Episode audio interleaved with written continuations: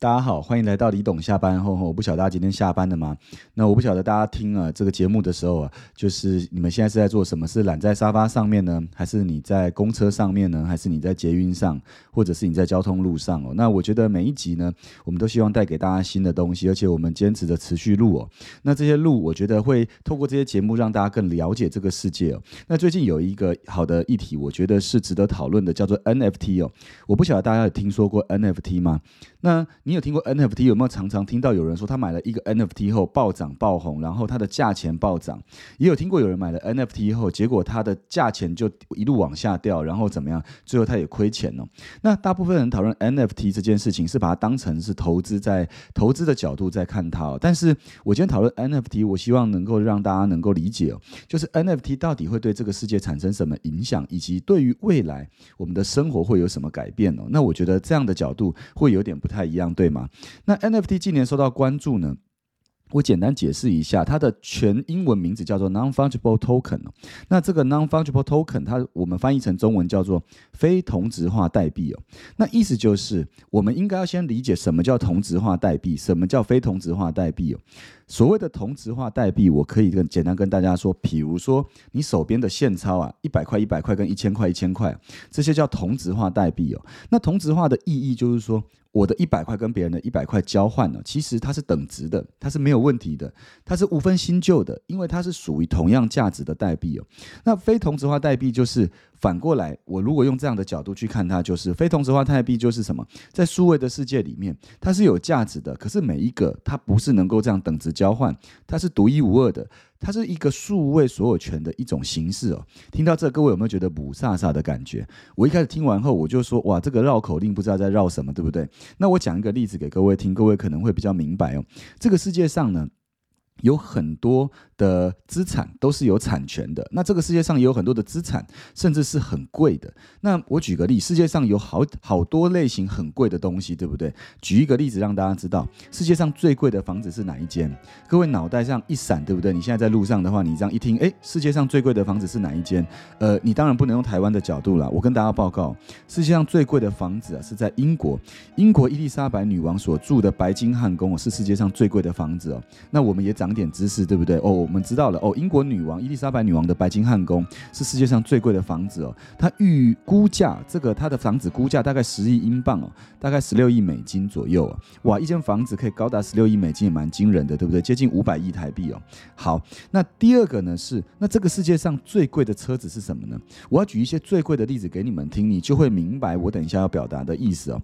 呃，世界上最贵的车子呢，很多的人啊在想的是哪一个跑车，然后甚至是哪些知名的品牌，对不对？那我跟大家讲啊，呃，基本上劳斯莱斯 m 妹呢这台车子啊，大家看一下这一个这张图哦，就是经常被我们谈到价值高达十五亿世界上最贵的车哦。那第一辆的劳斯莱斯诞生于 m 妹哦，诞生于一九零七年哦。那因为它的车子车身都是银色的，对不对？显得雍容华贵哦，被称为世界上最贵的汽车。那所以这一个呢，也是各位也可以参。考那有了最贵的房子，又有最贵的车子，对不对？那是这个世界上最贵的钻石是哪一颗？那我跟各位讲了，大家看一下这张图哦。这张图这个钻石，叫做希望之星哦。那它价值三亿五千万美金，约人民币二十四点五亿哦。那是世界十大名钻之一哦。那也是世界最贵的钻石之一哦。那但是呢，呃，拥有它的人呢，其实命运都基本上都不是太好。所以最后呢，怎么样？就是直接。由美国史密斯历史博物馆呢，基本上把它收藏起来哦，那才让这一切的厄运得以终止哦。大家想啊，最贵的东西，所有人都要争夺，对不对？那我再继续描述，你看有最贵的房子、最贵的车子、最贵的钻石哦。那这个世界上呢，我从这里归结一件事给各位听哦，能够成为世界上最贵的东西，基本上都有两个要件，哪两个要件呢？第一个要件，它一定要有什么样的特特性？大家看刚才的房子。车子、钻石，大家都要争夺，大家都要抢，都是怎么样？都是限量的。那我先说，它的第一个特性叫做稀有，因为物以稀为贵哦，因为稀有，所以价值度高，对不对？第二个是什么？它一定要有一个什么产权，它才能够归属给某个人哦。那意思就是车子要有车的产权，那房子要有房子的产权，那包含钻石也要有它的产权，对不对？因为稀有加上有实质产权，所以它会有极高的价值哦。那反过来说，如果这东西很稀有，可是不能有产权哦，那这个也没什么用哦。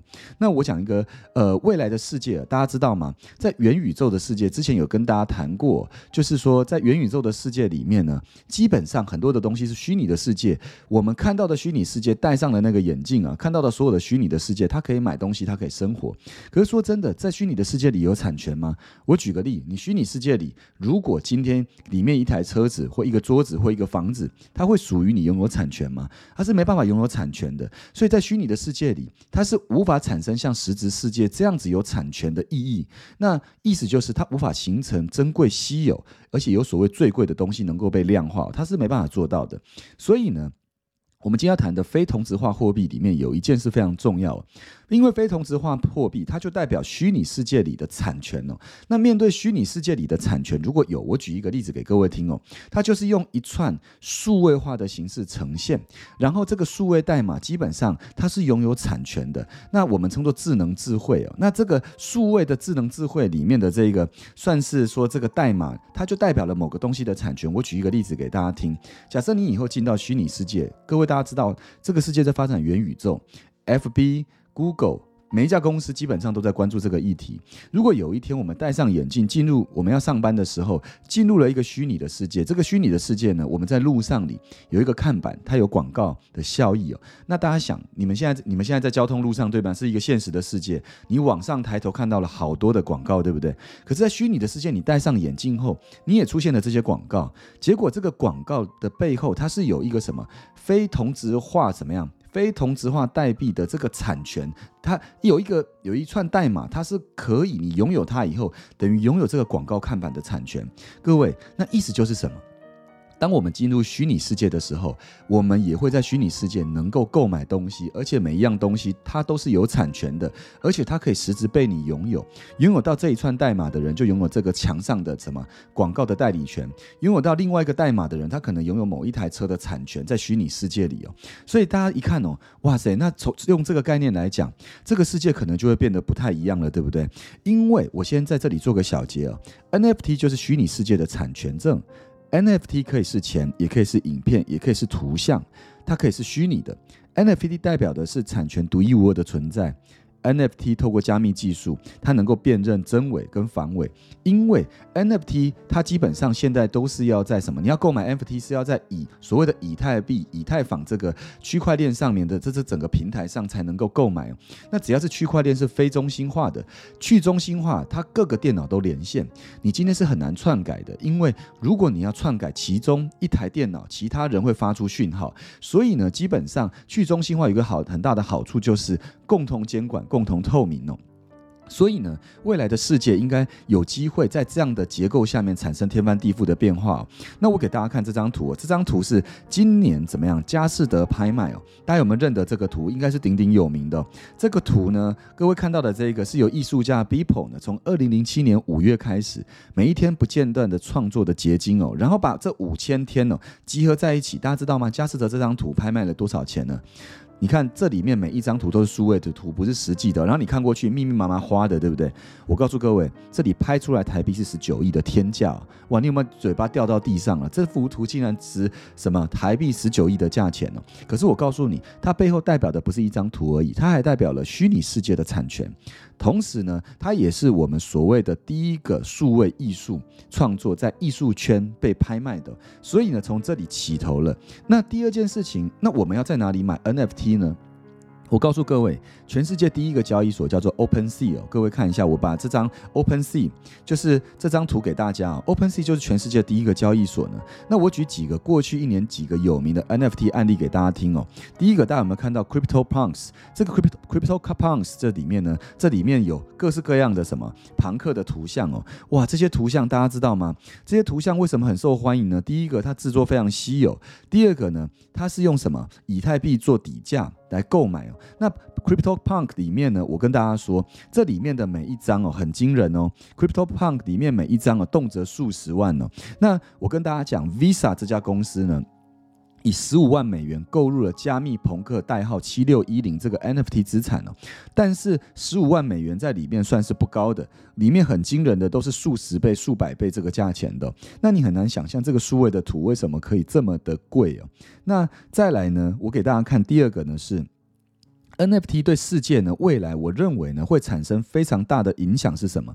会产生非常大的影响，会影响各个领域。因为刚才举了，刚才佳士得也举了 CryptoPunk 例子给各位听哦。各位有机会去 OpenSea 这个 APP 上面看，你会看到各式各样的 NFT 哦。可是我跟各位说，里面也有很多都怎么样，一出来后就怎么样，价格一路掉到底哦。因为这里面很多的人是投机炒作，如果有人。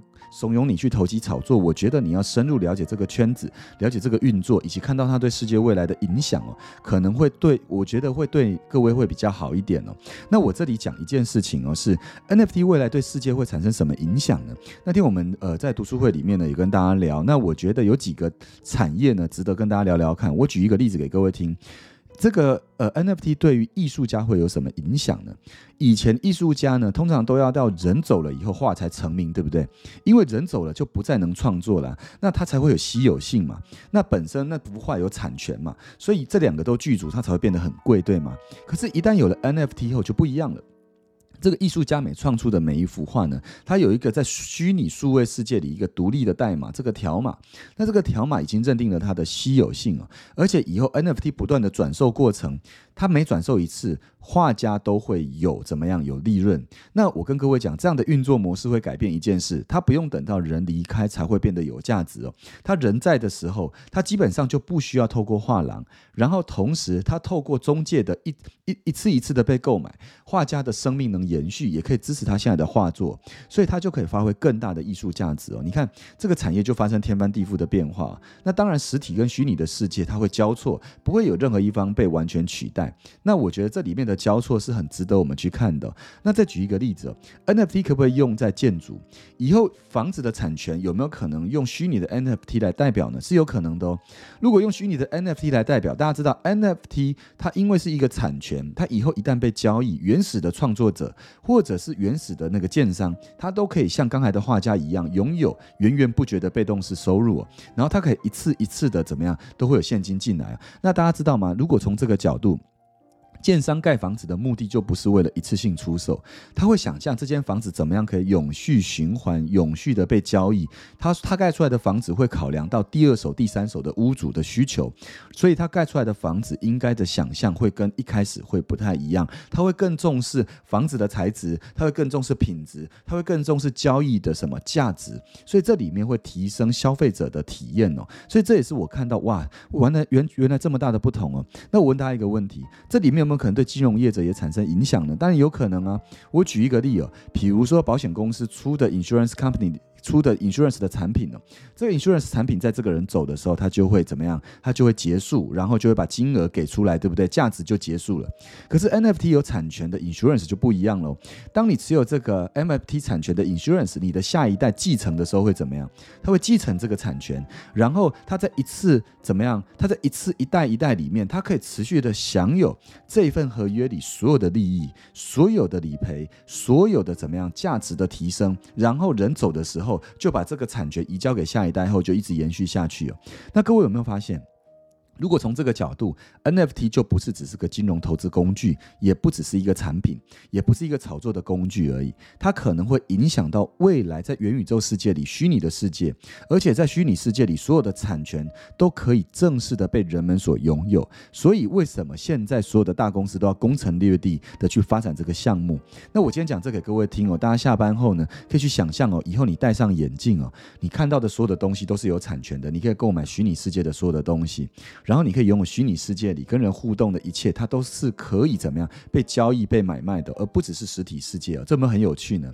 所以我觉得这集很值得跟大家说。那大家也可以有无尽的想象哦。那我们的学员听完这集以后，我也鼓励你们可以有多点发想。下次呢，我们也可以持续的讨论。那所有的听众朋友喜欢的话呢，也可以在我们下方留言。那当然一定要追踪我们的 Podcast，持续追踪我们的订阅我们的 YT，然后也能够把我们的节目介绍给更多人，也能够带大家去看这个世界哦。